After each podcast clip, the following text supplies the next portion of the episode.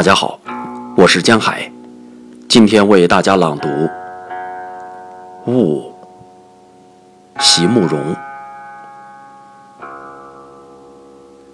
那女子涉江采下芙蓉，也不过是昨日的事；而江上千载的白云，也不过只留下了几首佚名的诗。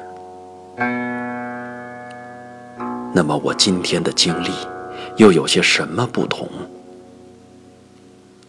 曾让我那样流泪的爱情，在回首时，也不过恍如一梦。